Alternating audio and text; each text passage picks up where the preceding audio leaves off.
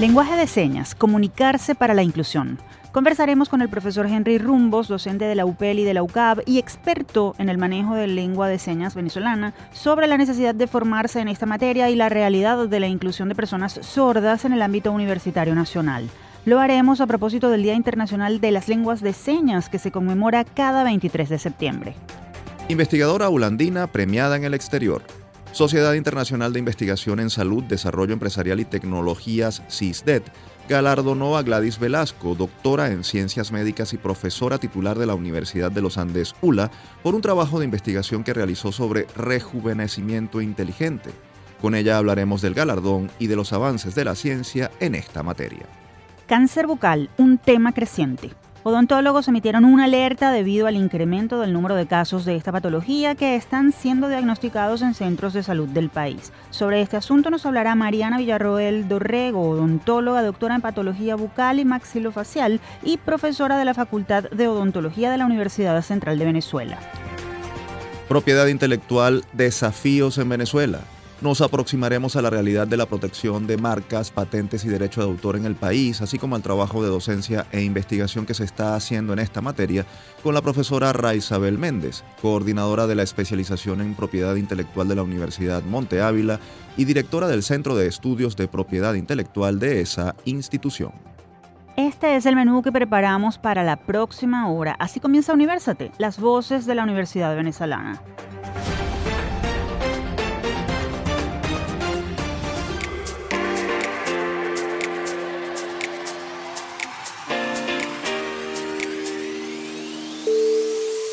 Les saludamos Efraín Castillo y Tamara Sluznis. Y les damos la bienvenida a Universate, espacio producido por la Dirección General de Comunicación, Mercadeo y Promoción de la Universidad Católica Andrés Bello, UCAP y Unión Radio Cultural. Este programa es posible gracias al equipo conformado por Isabela Iturriza, Inmaculada Sebastiano, Carlos Javier Virgües, Juan Juárez, Fernando Camacho y Giancarlos Caraballo.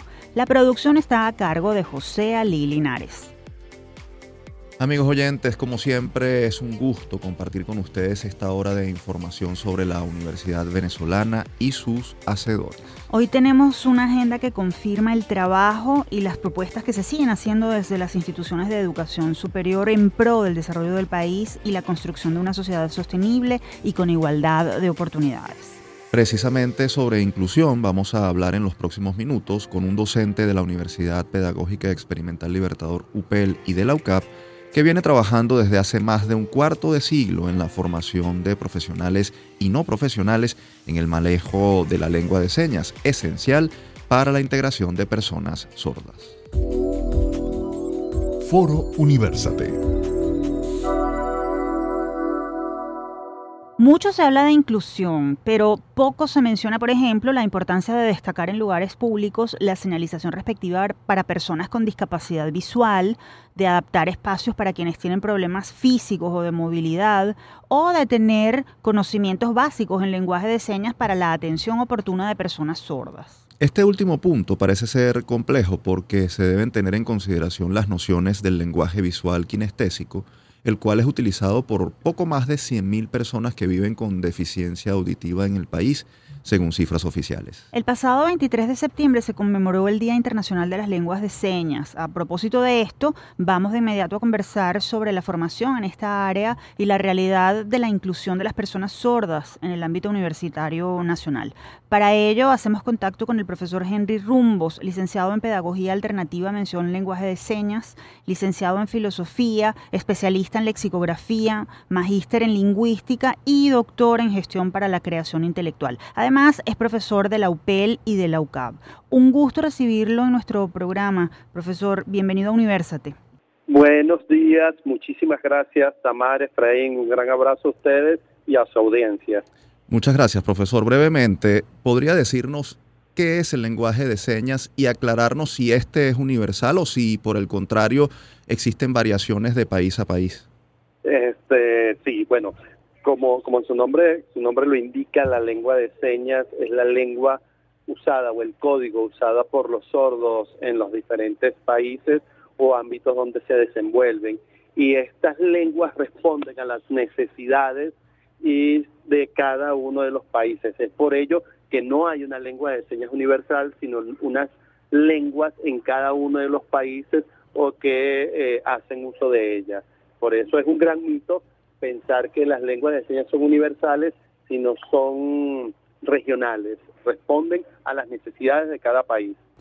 Profesor Rumbos, ¿cómo contribuye el lenguaje de señas con el desarrollo de una persona con incapacidad auditiva, con su adaptación al entorno y específicamente a uno como el universitario? Bueno, eh, es, es muy, muy interesante lo que comentas, porque la verdadera inclusión se da cuando nosotros equiparamos oportunidades a las personas con discapacidad. En este caso, las personas sordas tienen una diferencia lingüística y si nosotros equiparamos la oportunidad, es decir, le permitimos al sordo que use su lengua y se forme en su lengua y reciba formación en su lengua, nosotros estamos realmente equiparando las oportunidades para ellos. Es por ello que si nosotros queremos hablar de una inclusión universitaria, tenemos que permitirle a las personas sordas pues hablar y comunicarse en su lengua y que los espacios de la universidad adecúen sus estrategias para poder usarla. Ahora bien, tenemos entendido que utilizar el lenguaje de señas tiene consecuencias positivas en el cerebro, tanto para aquellas personas con discapacidad total o parcial auditiva, como para aquellos que pueden oír sin inconvenientes. ¿Cuáles son los beneficios del manejo de este código? ¿Considera necesario que este lenguaje sea aprendido por personas que no sean sordas? Sí, sí, este, fíjate, hay, hay múltiples investigaciones. Sabes que la, la ciencia o, el intelecto humano no se detiene y se han hecho algunas investigaciones de, de corte psicolingüístico donde se analizan la, las posibilidades que han tenido las personas bilingües, lengua de señas español o varias lenguas de señas, y la plasticidad cerebral pareciera ser que se amplía cuando tú aprendes una lengua visual kinestésica como la lengua de señas.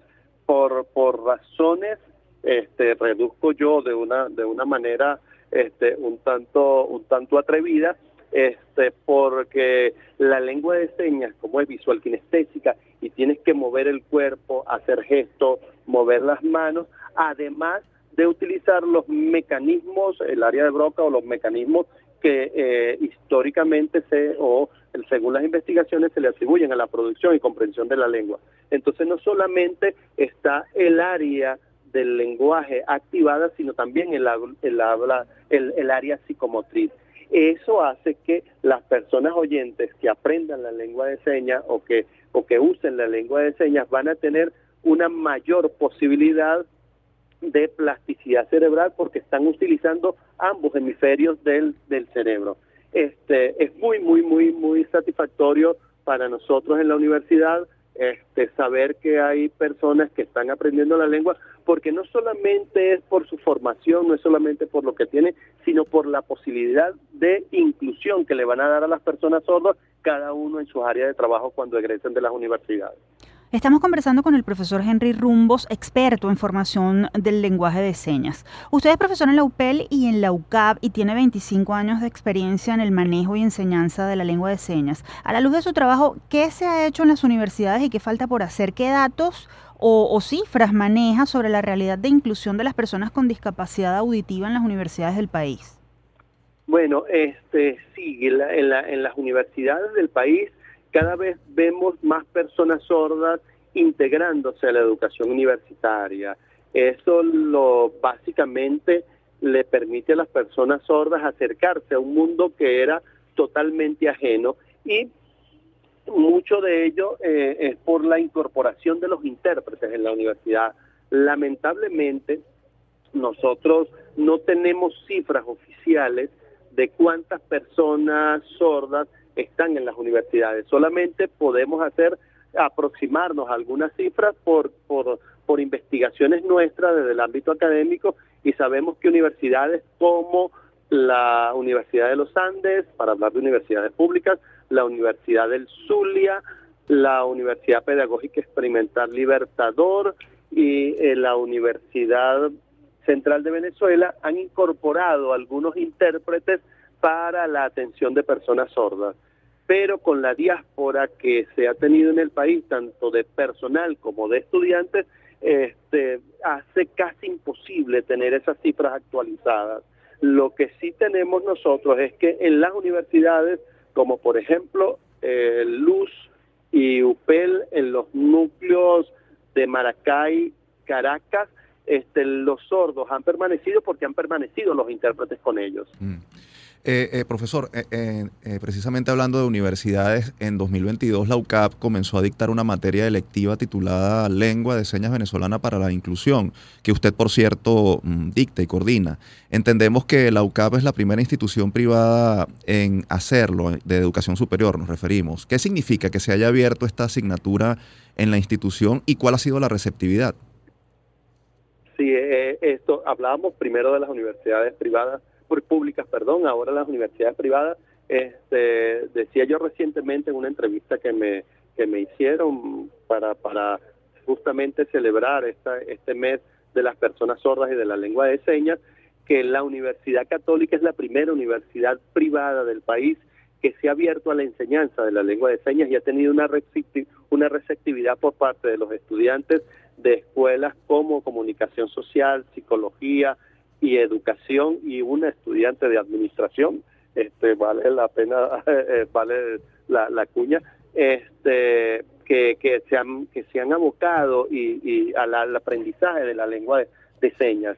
Esto, este hito histórico para la universidad privada en Venezuela que ha tenido la Universidad Católica es sumamente importante porque vemos que estudiantes ya no de educación, como en las universidades como la UPEL o ULA o, la Universidad de, del Zulia, sino carreras diferentes como comunicación social, psicología, administración y por supuesto educación, desde la universidad privada y desde la universidad católica, se está formando para fortalecer las competencias que tienen estos estudiantes en el momento de egresar y por supuesto va a ser va a redundar en beneficio de la comunidad sorda del país.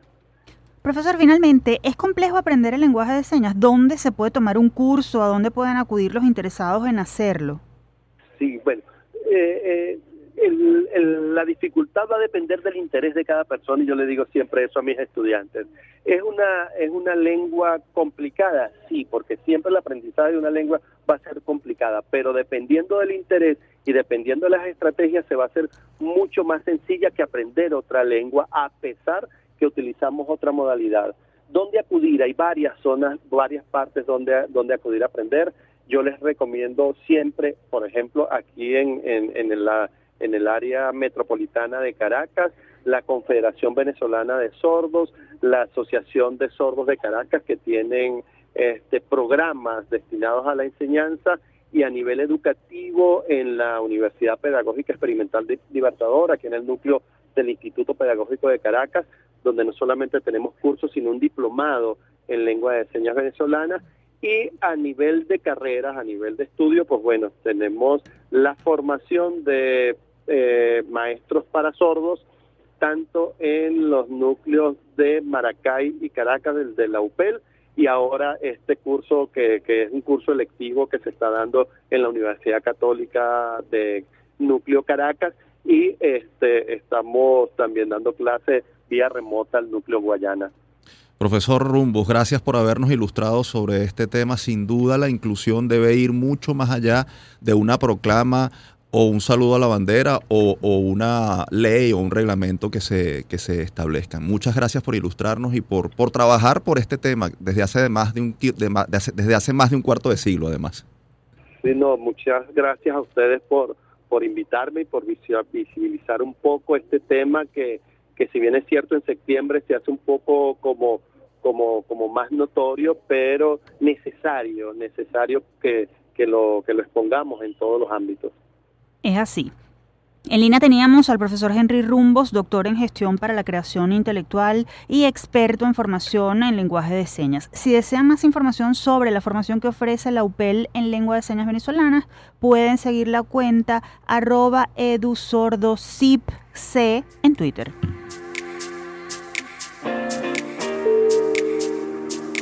Continuamos con esta emisión de Universate, las voces de la Universidad Venezolana.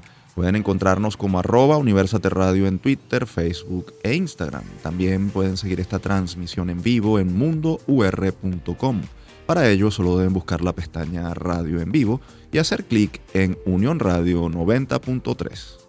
Y a continuación conversaremos con una profesora e investigadora de la Universidad de los Andes, ULA, que acaba de ser reconocida internacionalmente por sus contribuciones en el ámbito de las ciencias médicas. Vamos a escuchar. Hablan los egresados. La merideña Gladys Velasco fue reconocida como la mejor investigadora en ciencias de la salud en beneficio de la humanidad 2022-2023 por parte de la Sociedad Internacional en Investigación, Salud, Desarrollo Empresarial y Tecnologías, CISDET, sociedad científica con sede en Bogotá, Colombia, integrada por profesionales de la medicina, la salud y la educación, de más de 56 países. Este galardón busca premiar el trabajo, la dedicación y los buenos resultados en investigaciones vinculadas con la salud y el bienestar social y le fue concedido a la doctora Velasco por los aportes de un trabajo de su autoría titulado Adipoestructuración facial para el rejuvenecimiento inteligente. Pero dejemos que sea ella quien nos ofrezca los detalles sobre este logro porque la tenemos en la línea telefónica. La profesora Gladys Velasco, odontóloga, especialista en armonización facial y especialista en biología molecular, magíster en biomateriales y doctora en ciencias médicas, es además investigadora y profesora titular de la Universidad de los Andes. ULA. Profesora, bienvenida a Universate y felicidades por este reconocimiento. Hola, ¿cómo están? Muchas gracias. Un placer para mí estar con ustedes, realmente. Profesora, ¿qué es la adipoestructuración facial y el rejuvenecimiento inteligente? ¿Cómo una contribuye con el otro? Fíjate que em, la adipoestructuración facial es una técnica que nace aproximadamente hace cinco años, donde el objetivo fundamental de ella fue la reubicación sistemática y organizada de la grasa facial, del sistema graso de la cara. ¿Por qué nace? Básicamente porque eh, han existido y en la actualidad hay muchas terapéuticas eh, encaminadas a rejuvenecer los pacientes. Sin embargo, las terapéuticas que se hacen con esta finalidad en muchos casos llevan también a grandes complicaciones y eso me hizo pensar que nosotros somos seres humanos que tenemos la capacidad de regenerarnos y esa capacidad de regeneración que nos dio la naturaleza per se es lo que pudiera hacer que el estímulo que realicemos sobre algunas estructuras pudiera de manera secuencial devolverle al paciente de manera inteligente en la reubicación anatómica de todas las estructuras. Fue así como nace la hipoestructuración facial. Ahora bien, eh, doctora, la lucha contra el envejecimiento es cada vez más feroz. Hay quienes se someten a cirugías muy invasivas y riesgosas para detener el paso de los años, sin contar con que muchos se deforman tratando de mejorar su aspecto. Entendemos que la técnica que usted ha desarrollado no requiere cirugías. ¿En qué consiste eh, específicamente? Si nos puede ampliar un poco más. Sí, con todo gusto. No requiere cirugías, uno. No requiere materiales de relleno. Dos, no requiere hilos. Tres, no requiere bioestimuladores. Es una técnica netamente destinada que se realiza con una cánula, una microcánula muy pequeña. Eh, se hace a través de la reposición, eh, a través de movimientos en cada uno de los compartimientos grasos, utilizando lo que hoy por hoy se conoce como materiales senolíticos. Los senolíticos son eh, todas aquellas sustancias capaces de sacar a la célula del estado de envejecimiento conocido hoy como senescencia celular. Entonces, aplicando esa cantidad de estructuras o aplicando ese tipo de, productos, la célula responde y la reposición se hace mucho más efectiva. Eso también va de la mano, ¿verdad? Con, con toda la parte sistémica del paciente, porque nosotros también tratamos de manera sistémica al paciente. Y lo que ha hecho la revolución en este momento, casi pudiéramos decir a nivel mundial, porque ya hace pocos días estuvimos en Singapur con una doctora que me que me hizo el honor de dar la conferencia allá, es lo que ha hecho el interés del mundo entero en esta técnica, porque aquí las complicaciones son prácticamente nulas. El paciente sale de un tratamiento, va a un tratamiento sano y sale de ese tratamiento sano, que es lo que siempre queremos buscar. Entonces, por eso es que hoy por hoy para nosotros hablar de adipoestructuración es hablar de un reto en lo que se ha conocido como el rejuvenecimiento inteligente, por esa razón, porque la anatomía y las células de manera inteligente vuelven a su posición. Y eso lo hemos demostrado con mucha ciencia, incluso reportes histológicos, llevamos más de 5.000 casos tratados, con una estadística bastante importante, así que eso es lo que hoy por hoy ha hecho adipoestructuración una técnica tan segura y tan apetecible para todos los que trabajamos en esta área de armonización facial. Profesora Velasco, lo que nos ha explicado indudablemente impacta la salud y el bienestar de los pacientes. Ahora, ¿cuán costosas son estas técnicas de tratamiento? ¿Qué tan accesibles son? ¿Y qué, tipo de pacientes eh, necesitan eh, o, requieren someterse a estas, a estas prácticas? Fíjate que has dado en dos puntos sumamente interesantes. El primero, vamos a hablar del primero, el costo. Adipoestructuración facial es una técnica extremadamente económica te va a parecer extraño lo que te voy a decir y yo siempre se lo digo tanto a los doctores como a mis pacientes. Es una técnica que en cuanto a costo, realmente el material que utilizamos es bastante económica porque los productos y los, y los insumos que usamos son bastante económicos.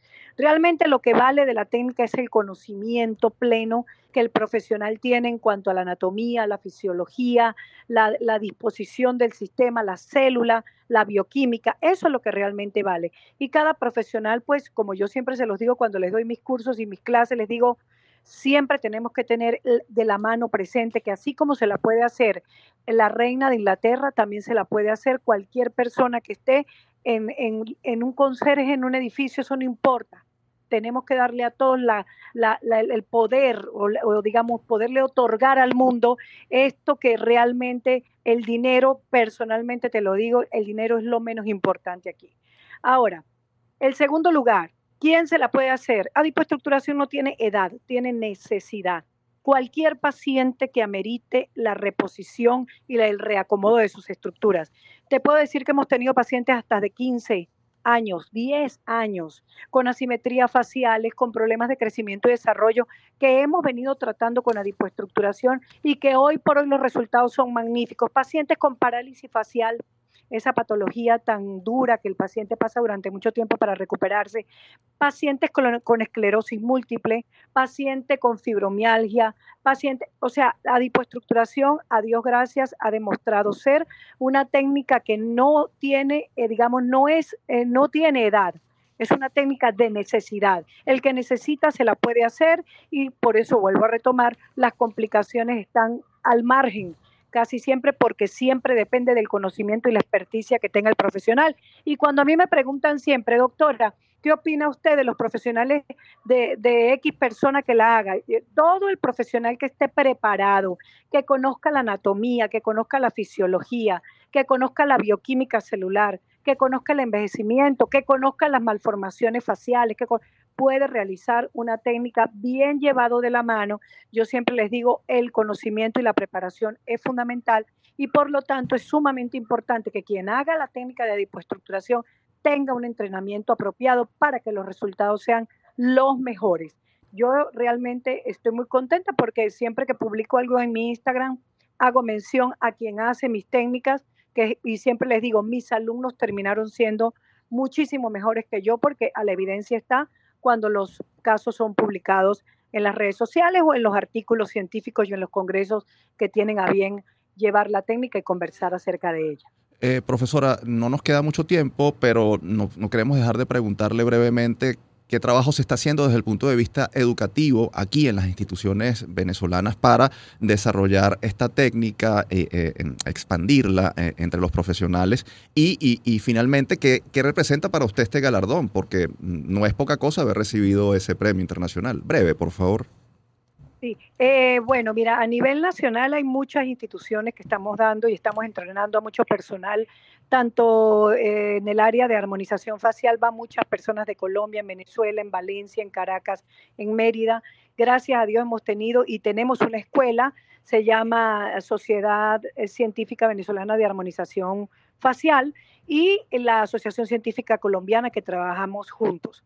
Desde el punto de vista del reconocimiento y los premios hoy por hoy, eh, bueno, imagínate, para mí es un, honor enorme, debo decirlo, haber recibido el premio de la Sociedad Internacional de Investigación, Salud y Desarrollo Empresarial como una técnica que va a mejorar la calidad de la humanidad y también el, premio que me, que me dio la Organización Internacional para la Capacitación y la Investigación Médica en Brasil, que me lo van a otorgar también ahora, también por adipoestructuración.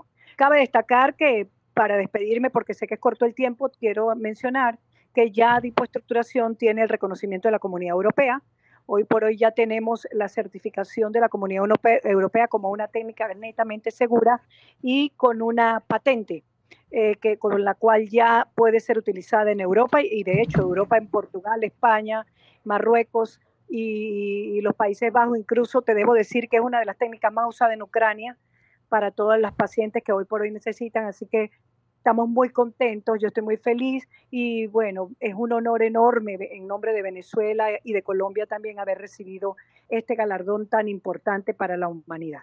Profesora Velasco, gracias por su tiempo y nuevamente felicidades por este reconocimiento que pone en alto a la Academia Venezolana y a sus científicos. Muchísimas gracias a ustedes por la entrevista. Estoy muy contenta. Un abrazo fraterno. Conversábamos con la profesora Gladys Velasco, odontóloga, doctora en ciencias médicas, investigadora y docente titular de la Universidad de los Andes, ULA. Con esto nos vamos a la pausa. Al regreso continuaremos con más de Universate, las voces de la Universidad Venezolana.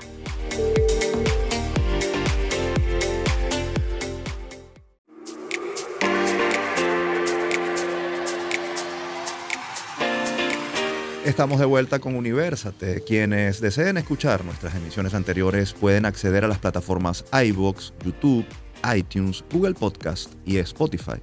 Allí nos ubican como Producción Universate. Y a continuación vamos a ponerle la lupa a una situación que está preocupando a odontólogos del país, el aumento de casos de cáncer bucal. Lupa Universate. Recientemente, la doctora Mariana Villarruel, profesora de la UCB y odontóloga adscrita al Hospital Domingo Luciani de Caracas, advirtió que cada semana se diagnostican unos cinco casos de cáncer bucal en Venezuela. La experta afirmó que los casos se presentan más frecuentemente a partir de los 60 años. Sin embargo, hay registros de patologías en jóvenes veinteañeros, muchos de ellos vinculados al virus del papiloma humano BPH. Para hablarnos sobre este tema sin duda preocupante, tenemos a la doctora Villarruel en la línea telefónica. Como dijimos, ella es odontóloga adscrita al Hospital Domingo Luciani de Caracas, magíster en bioética, magíster en medicina bucal y doctora en patología bucal y maxilofacial. También es profesora titular de la Facultad de Odontología de la UCB. Un gusto recibirla en nuestro espacio, doctora, bienvenida. Hola, qué gusto saludarlos. Muchísimas gracias por la invitación. Encantada de estar aquí con ustedes. En días recientes usted ofreció declaraciones en las que manifestó su preocupación por el aumento de casos de cáncer bucal que están diagnosticando en hospitales. ¿Cuáles son los datos epidemiológicos que puede ofrecer sobre su incidencia en el país? ¿Qué es lo que están viendo en los centros de salud a la luz de la experiencia e investigaciones? Bueno, lamentablemente no hay registro nacional de cáncer bucal, entonces no tenemos datos de incidencia y prevalencia a nivel nacional. Sin embargo, nosotros hemos venido realizando una investigación eh, de, de casuística de cáncer bucal, eh, que completó como trabajo de, maestría la doctora Raiza Toro, en la cual yo fui su tutora, y vimos cifras desde 1968 hasta el 2017 sobre cáncer bucal, y en la última década encontramos un aumento impresionante de las cifras de cáncer bucal. Eh, y además eh, diferencias en términos etarios y en términos de género. Lo más preocupante, bueno, por supuesto, mm, esto lo hemos venido continuando. 2020-2021 mm, mm, bajó por razones obvias de la pandemia, sobre todo el 2020, pero ahora eh, para esta fecha vuelve a incrementarse y eh, dantescamente porque ahora tenemos pacientes con lesiones mucho más avanzadas, con lesiones mucho más grandes y posiblemente haya sido porque durante la pandemia no tuvieron la atención eh, adecuada por, por, bueno, por razones obvias de la pandemia. En términos de números, para el, el 2017, 2018 y 2019 estimamos una media aproximada de seis casos semanales de cáncer bucal diagnosticado. Eso baja en la pandemia. Eh, por las razones que ya eh, obviamente se expresan, la, la tensión, el, aislamiento, etcétera, etcétera. Em, y, pero en este momento ya para, no hemos concluido todavía 23, pero para el 22 ya empieza a subir a 4 más o menos semanal promedio y ya estimamos que para este año va, va a haber entre 4 y 5, vamos a tener, vamos a cerrar entre 4 y 5 semanal. Doctora, ¿qué hay detrás de este incremento en el número de casos de cáncer bucal? ¿Cuáles son las causas principales asociadas a esta patología? ¿Hay factores genéticos, ambientales, de estilo de vida? ¿Qué hay detrás de esto? Hay factores claros que están asociados a cáncer bucal. Uno es el tabaquismo en cualquiera de sus formas y ahora emerge eh, la pregunta si vapear también pudiera estar asociado. Eh, lo segundo es el consumo de alcohol concomitante al tabaquismo. Eh, y lo tercero, lesiones y condiciones, enfermedades que tienen ciertas personas que son, eh, que predisponen al individuo a tener lesiones malignas, es decir, lo llamamos desórdenes potencialmente malignizables, que son enfermedades de base que condicionan o aumentan el riesgo que el paciente tenga cáncer de boca. Y bueno, finalmente para cáncer orofaringio, que es el cáncer que está hacia la base de la lengua, amígdala, pilar posterior de la faringe, esa zona más posterior que es orofaringe, el virus papiloma humano obviamente. Eh, recientemente hay algunos estudios que intentan eh, evaluar la diferencia, um, la implicación que tiene la higiene bucal, sobre todo con bacterias de periodontopatogénicas, es decir, bacterias que están asociadas a la enfermedad periodontal y pareciera que pudiera haber algo ahí, eh, todavía no está bien establecido. Y bueno, el carácter hereditario, así como en otros cánceres como el de mama, no se ha establecido verdaderamente para cáncer de boca. Doctora, en la presentación comentábamos que esta patología está creciendo entre los jóvenes. ¿Por qué ha sucedido este aumento y ha alcanzado a grupos etarios que originalmente no habían estado afectados? Posiblemente esta distribución bimodal ahora del cáncer tenga, tenga que ver con que los cánceres orofaringios estén asociados a virus papiloma humano y por eso se pueden ver en personas más jóvenes. Entonces, eh, no, hay un grupo, lamentablemente, de gente joven que no tiene factores de riesgo conocidos como virus papiloma humano o exposición a tabaquismo y desarrollan también la enfermedad. Es un grupo pequeño, sin embargo, es un grupo que nos preocupa mucho y que nos llama la atención porque no hay factores de riesgo reconocibles para que tengan edades tan tempranas este, lesiones malignas en boca. Estamos conversando con Mariana Villarruel Dorrego. Ella es odontóloga, magíster en medicina bucal, doctora en patología bucal y maxilofacial y profesora titular de la UCB. Profesora, ¿cuáles son los síntomas del cáncer bucal y cuáles los riesgos a los que se enfrenta un paciente que no preste atención a esos síntomas? ¿Es eh, potencialmente mortal? El cáncer de boca es mortal. Sin embargo, un cáncer que se diagnostica en etapas tempranas, el paciente tiene muchas posibilidades de vivir. ¿Y cuáles son esas etapas tempranas? Donde el cáncer no mide más de 2 centímetros y donde todavía no ha crecido hacia otras zonas, como por ejemplo los ganglios que están en el cuello o otras partes del cuerpo. Entonces, por eso el diagnóstico precoz es un arma que tenemos muy grande para poder curar al paciente, porque mientras más rápido se pueda diagnosticar eh, la lesión, pues más posibilidades se le puede brindar de vida al paciente. Las presentaciones son diversas, cualquier cambio de color en la mucosa, yo digo siempre, si no es rosado no es normal. Eh, cualquier eh, zona endurecida, dificultad para abrir la boca, sensación de cuerpo extraño al tragar, eh, úlceras o llaguitas que no sanen por más de 15 días, lesiones que sean induradas, es decir, bultos en la boca, eh, y cualquier cambio que usted vea que no le parezca que tenía antes, doloroso o no, debe consultar inmediatamente al especialista, que en este caso es el odontólogo o eh, eh, especialista en patología y medicina bucal. ¿Cómo es la salud bucal del venezolano en líneas generales? ¿Se preocupa por cumplir las normas básicas de higiene, por visitar al odontólogo con regularidad? ¿Cómo está afectando la crisis económica esta situación? Bueno, lamentablemente los indicadores eh, que tenemos, sobre todo de caries y enfermedad periodontal, no son muy alentadores. Ha aumentado la caries, ha aumentado la pérdida dentaria, trabajos que ha realizado la Universidad Central de Venezuela eh, muestran que eh, hay cambios en los que se ha incrementado la pérdida dental. El doctor Luis Alonso Calatrava, profesor titular de la Universidad Central de Venezuela y exdecano de la Universidad Santa María, eh, hizo un trabajo en el cual mostró con 1.250 pacientes que ellos, un tercio de esos pacientes no les gustaba sonreír porque tenían algún problema estético o algún problema dental que les hacía no sonreír. Entonces, bueno, más allá de la estética hay un problema de función, hay un problema en el cual eh, nuestra población no tiene acceso eh, a atención odontológica gratuita o a bajos costos y bueno, eso por supuesto hace que, la salud bucal eh, esté deteriorada. Y más allá de esto, pues el problema de cáncer bucal, que es un problema que pone además en riesgo la vida de estos pacientes.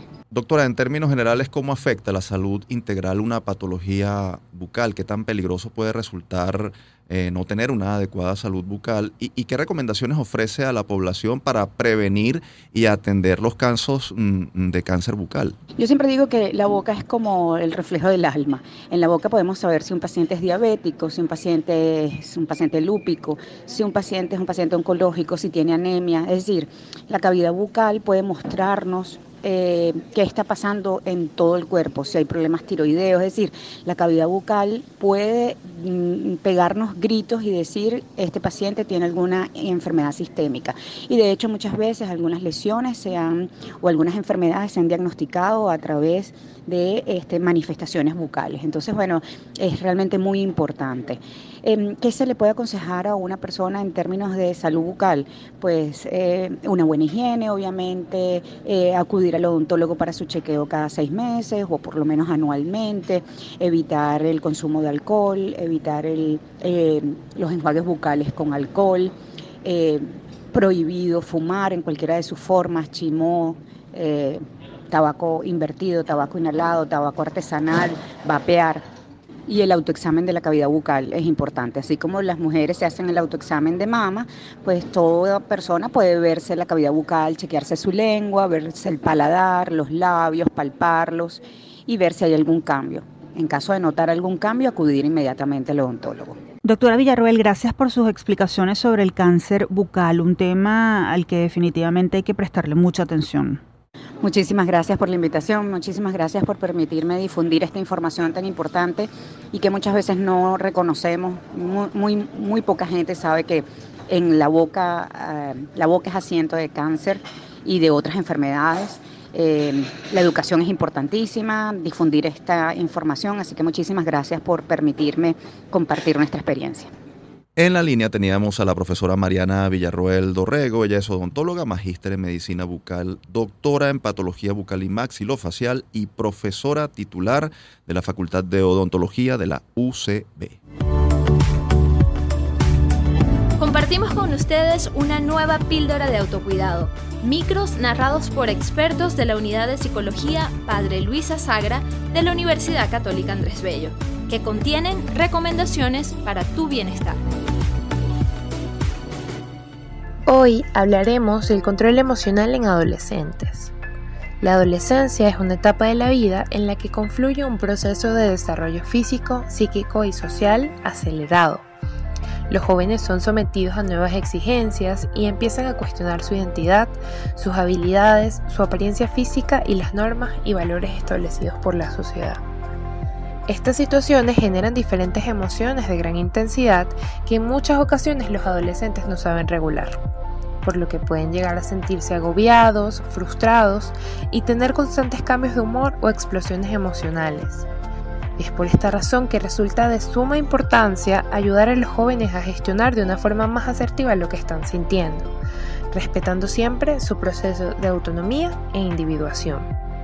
Es conveniente incentivar la comunicación emocional ofreciéndole al adolescente un espacio donde pueda sentirse escuchado, buscando comprender e identificar las emociones que siente. Para ello, los cuidadores deben mostrarse abiertos a escuchar lo que el adolescente desea compartir con ellos, sin burlarse o minimizar las situaciones que le generan malestar.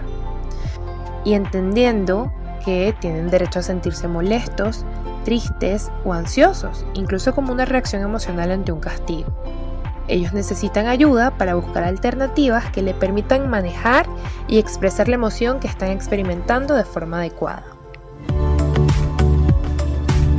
Llegamos al final de esta píldora de autocuidado. Si deseas comunicarte con nosotros, puedes escribirnos a través del correo upla.clinica.gmail.com. Los esperamos en una próxima píldora.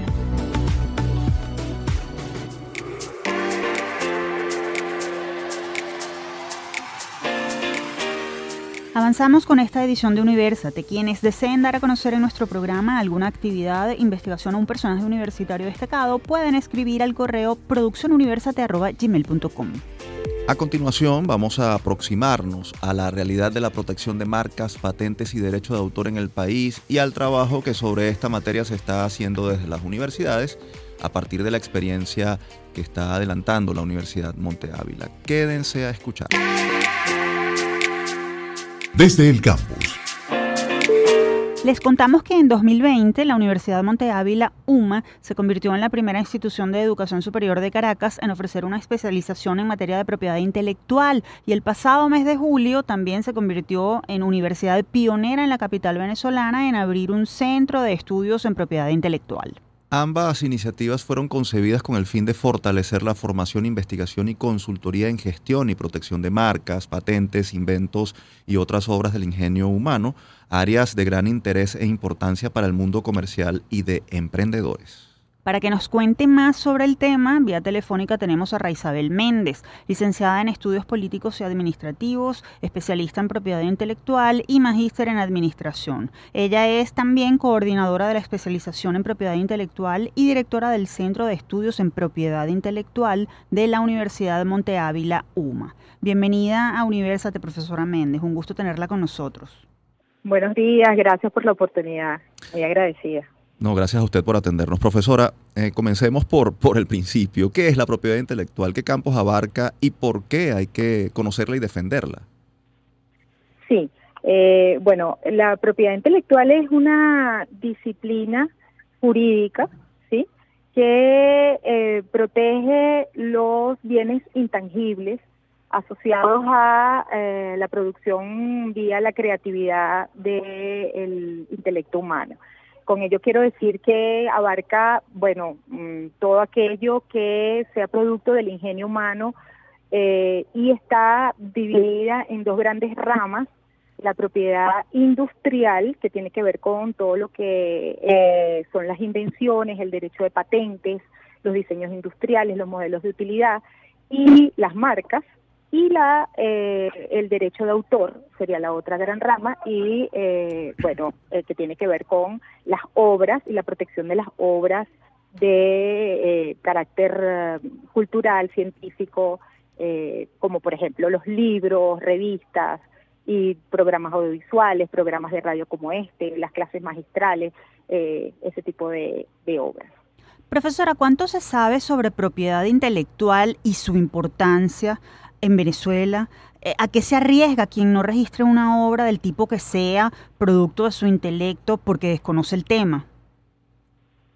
Mira, em, es una rama que si tú me lo hubieras hecho esta pregunta hace unos cuantos años atrás, en los 90, te hubiera dicho que en Venezuela todavía no estaba muy conocida y que, y que bueno, que había mucha, eh, poca, poca información al respecto, pero ya desde los 90 hubo un cambio, eh, eh, apareció el primer posgrado en América Latina, lo tiene la Universidad de los Andes, de la cual soy egresada, la primera especialización en propiedad intelectual y a partir de allí, bueno, comenzó toda una difusión de la de esta disciplina eh, acá en Caracas eh, por mucho tiempo, por mucho tiempo eh, no se supo mucho de la disciplina, pero ya también desde mediados de los 90 comenzaron muchas firmas importantes a llevar específicamente departamentos asociados al área de la propiedad intelectual, dada la trascendencia que, que fue adquiriendo, ¿no? Y en relación con qué, a qué te arriesgas, bueno, como línea básica, fundamental, te arriesgas a que eh, aquellos resultados, productos de tu eh, creatividad o de tu investigación, eh, otros puedan utilizarlos sin que tú seas retribuido con ningún tipo de beneficio, ni, ni siquiera con el nombrarte como, como autor de esa obra, porque no has protegido ese desarrollo, ese producto. Ahora bien, profesora, ¿Cuál es la realidad de la protección de la propiedad intelectual en el país? ¿Cómo, ¿Cómo es la legislación venezolana en relación con este asunto y qué tanta seguridad jurídica y respeto por el tema hay? Porque, bueno, recientemente o desde hace algunos años venimos viendo casos públicos de piratería de marcas, etcétera, que podrían alejar inversiones o afectar, por ejemplo, el ecosistema de emprendedores. Sí, Sí. Eh, bueno, eh, como todos sabemos, este, estamos en una época, hemos transitado estos años, eh, han sido bien difíciles para para nuestro país y por supuesto pues con ello ha tenido su impacto también en, en, lo que se refiere a la seguridad jurídica en muchos ámbitos. En uno de los ámbitos donde nos hemos visto afectados es en el área de la propiedad intelectual, porque mm, digamos que al salirnos de la comunidad andina, eh, perdimos un, marco de protección que era que era actualizado, innovador, que iba con, con la evolución de los tiempos y mm, retrocedimos eh, a, un, a que sea aplicado ahora en Venezuela una ley que data de 1955.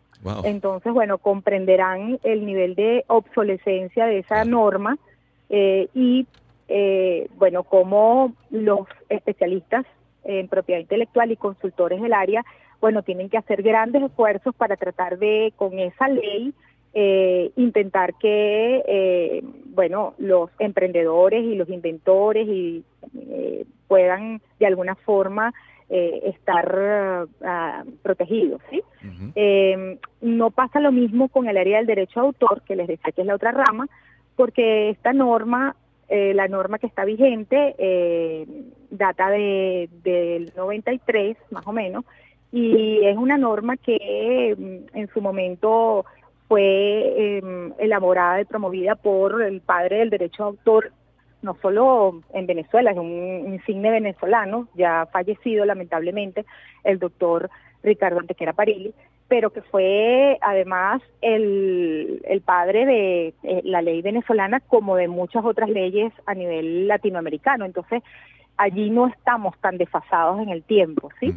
Pero sí, en, la en el área de la propiedad industrial realmente estamos muy, muy, muy, muy, muy afectados con este con esta norma que, está vigente. Estamos conversando con Raisabel Méndez, especialista en propiedad intelectual, magíster en administración, coordinadora de la especialización en propiedad intelectual y directora del Centro de Estudios en Propiedad Intelectual de la Universidad Monte Ávila, UMA. ¿Qué objetivos persigue precisamente la especialización en propiedad intelectual que usted coordina? Detállenos el contenido que se aborda, quiénes pueden cursarla.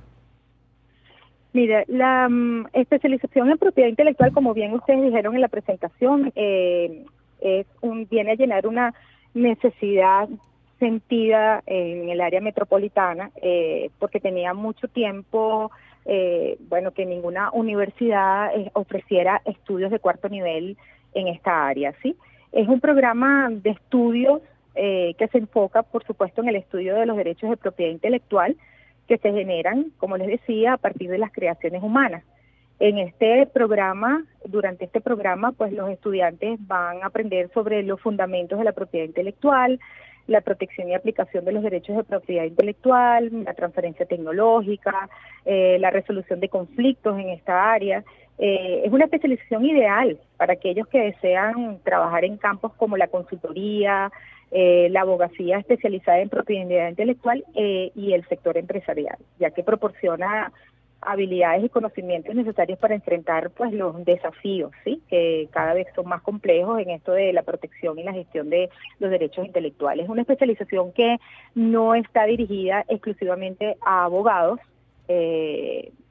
aunque por supuesto por su naturaleza es la tendencia, pero en mi caso, por ejemplo, como ustedes han visto en mi, en mi currículum, yo soy politólogo y soy especialista en propiedad intelectual, es decir, hay un, eh, hay un carácter multidisciplinario que tiene esta, esta disciplina eh, muy interesante porque como abarca tantas áreas del hacer, pues entonces eh, hay una apertura para que cualquier, digamos, profesional de áreas sensibles y que están todas inmersas dentro de esto que hemos llamado la economía naranja, puedan perfectamente eh, estudiar esta especialización.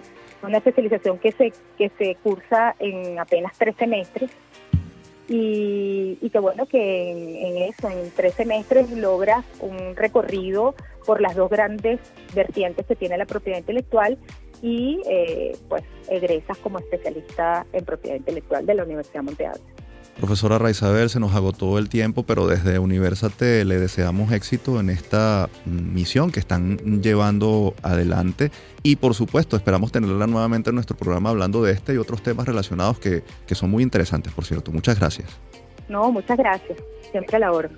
Escuchábamos a la profesora Raizabel Méndez, especialista en propiedad intelectual, magíster en administración, coordinadora de la especialización en propiedad intelectual y directora del Centro de Estudios en Propiedad Intelectual de la Universidad Monte Ávila. Para más información pueden escribir al correo rmendez.monteavila.edu.be o seguir la cuenta arroba.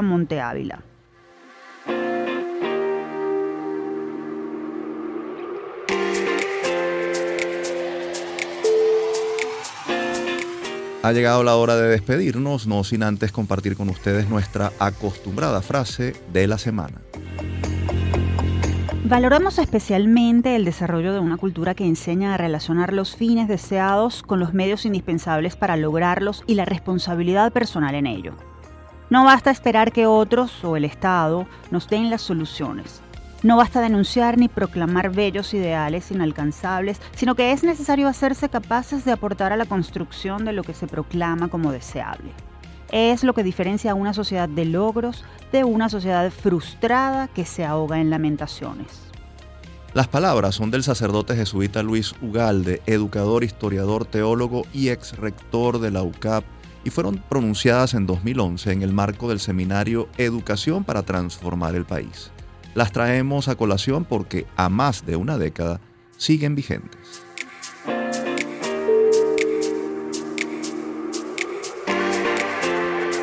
Ahora sí, damos por concluida nuestra edición de hoy. Les recordamos que Universate es una producción de la Dirección General de Comunicación, Mercadeo y Promoción de la Universidad Católica Andrés Bello, UCAB y Unión Radio Cultural. Este programa fue posible gracias al equipo conformado por Isabela Iturriza, Inmaculada Sebastiano, Carlos Javier Virgües, Juan Juárez, Fernando Camacho y Giancarlos Caraballo. En la producción estuvo José Ali Linares y en la conducción quien les habla, Tamara Slusnis y Efraín Castillo.